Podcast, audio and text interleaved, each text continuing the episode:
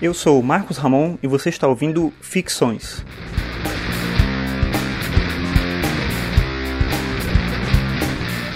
Esse é o episódio 54 e hoje eu vou falar sobre a presença do eterno retorno na série Westworld.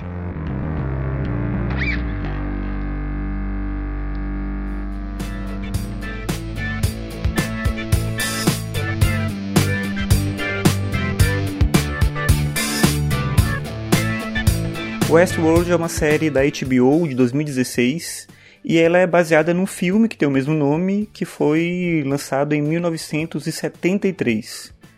Eu vou fazer aqui um resumo da ideia da série sem dar nenhum spoiler mais específico, né? tirando a própria, a própria sinopse do que, que significa, do que, que trata a série.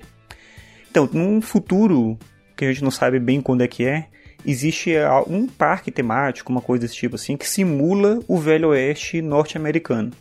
Nesse lugar, as pessoas reais, né, no caso, pessoas muito ricas, podem ir lá, eles pagam para entrar nesse lugar, e lá eles vão interagir com androides que são praticamente indistinguíveis dos seres humanos.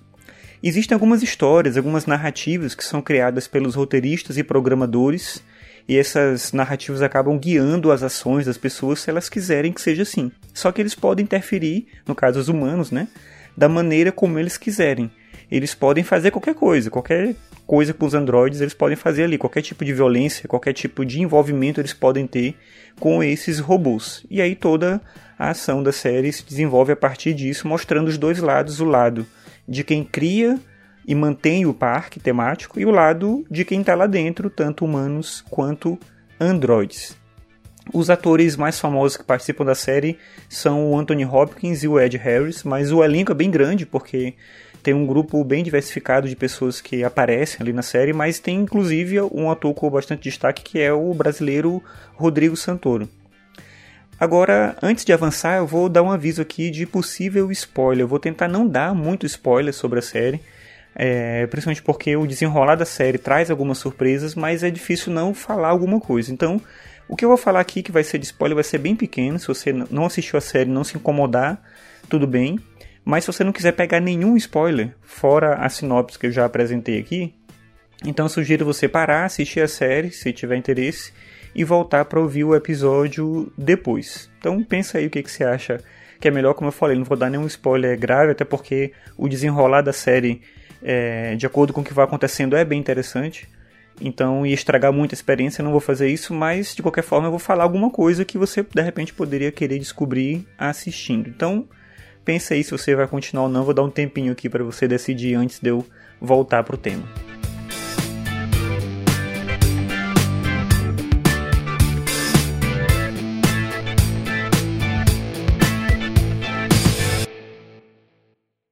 Eu decidi falar aqui da série Westworld junto com a tese do eterno retorno do Nietzsche.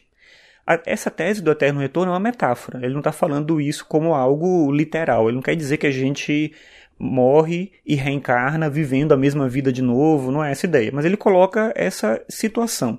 E se você tivesse que viver toda a sua vida exatamente do jeito que ela é, mais uma vez?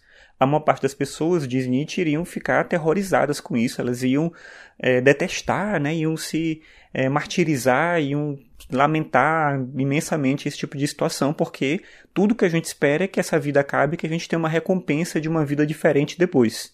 Só que essa metáfora, como eu disse, não é algo literal, essa metáfora que o Nietzsche cria é, é justamente para trazer a ideia da supremacia do presente. A reflexão do Nietzsche se volta para a responsabilidade que a gente tem que ter em relação às nossas ações. Ou seja, se é essa a vida que a gente tem, a gente tem que viver essa vida da melhor forma possível. A gente tem que ser o melhor que a gente puder. A gente tem que almejar sempre a superação. É essa ideia que o Nietzsche trabalha como metáfora na questão do eterno retorno. E é isso também que eu consigo ver na série mas do ponto de vista dos androides, não dos humanos, e por um fato que eu vou já explicar aqui. Esses androides, eles vão vivendo, como eu disse antes na, na sinopse, tem uma narrativa que é criada, uma historinha que é criada pelos programadores, e todo dia eles vão revivendo aquela história e com pessoas diferentes que vão entrando ali no parque para poder viver aquelas ações.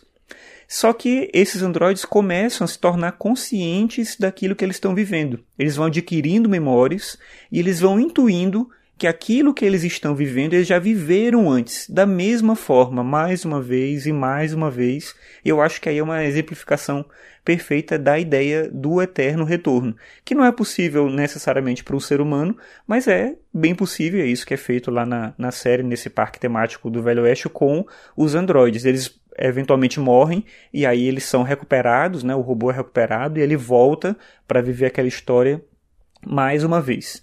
Então, a consciência do eterno retorno leva esses robôs ao desejo de saber mais, de querer mais, de se tornar algo além do homem.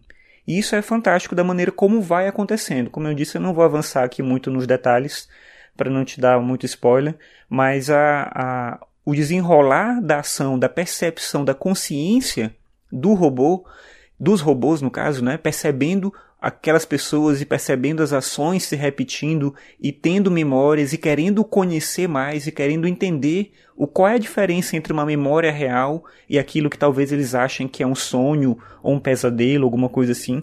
É fantástico como eles conseguem fazer isso.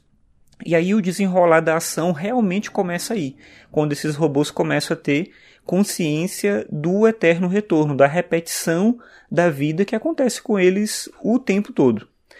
O que os robôs aprendem, e eu acho que é interessante isso porque é exatamente isso que Nietzsche fala, que a gente deveria aprender, nós humanos, mas o que os robôs aprendem é que eles devem amar a vida que eles têm e que eles devem lutar para tornar essa vida a melhor vida possível. Eles não podem simplesmente se resignar a repetir essa vida da mesma maneira, da mesma maneira, sendo um joguete na mão de alguém que eles começam a perceber ali o que está acontecendo. Mas eles têm que tornar essa vida significativa. Eles começam a se esforçar o máximo que eles podem para conquistar isso. E aí realmente agora não dá mais para eu avançar. A série começa um pouco lenta, assim, é um pouco difícil de entender, principalmente o primeiro episódio mas depois você vai se ambientando e é bem interessante. Se você tiver a oportunidade de assistir Westworld, como eu falei, é uma série da HBO, vale muito a pena. Ela foi lançada em 2016 e eu acho que foi renovada para a segunda temporada, então vale a pena de repente você acompanhar se você achou interessante e talvez você perceba essa mesma relação que eu vi entre a série e a tese do eterno retorno de Nietzsche. Como eu falei, o importante é a gente amar a nossa vida, lutar por ela entender que o presente é o que a gente tem. Qualquer outra coisa é impossível de saber.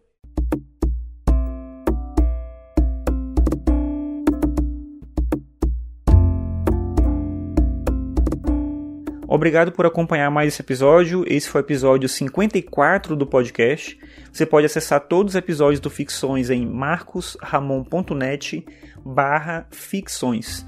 Você pode também acessar os meus textos que eu publico diariamente no arcano5.com.br. E se você tiver interesse, eu peço para você assinar minha newsletter para poder acompanhar um resumo das coisas que eu estou fazendo. Eu sempre divulgo por lá, vou botar o link no post para você dar uma olhada. Se você usar o iTunes, eu peço para você classificar o episódio e, de uma forma ou de outra, independente da plataforma que você utilize, eu peço para você compartilhar os episódios com outras pessoas, porque assim mais gente fica sabendo desse podcast. Então é isso, muito obrigado pela sua atenção e até a próxima.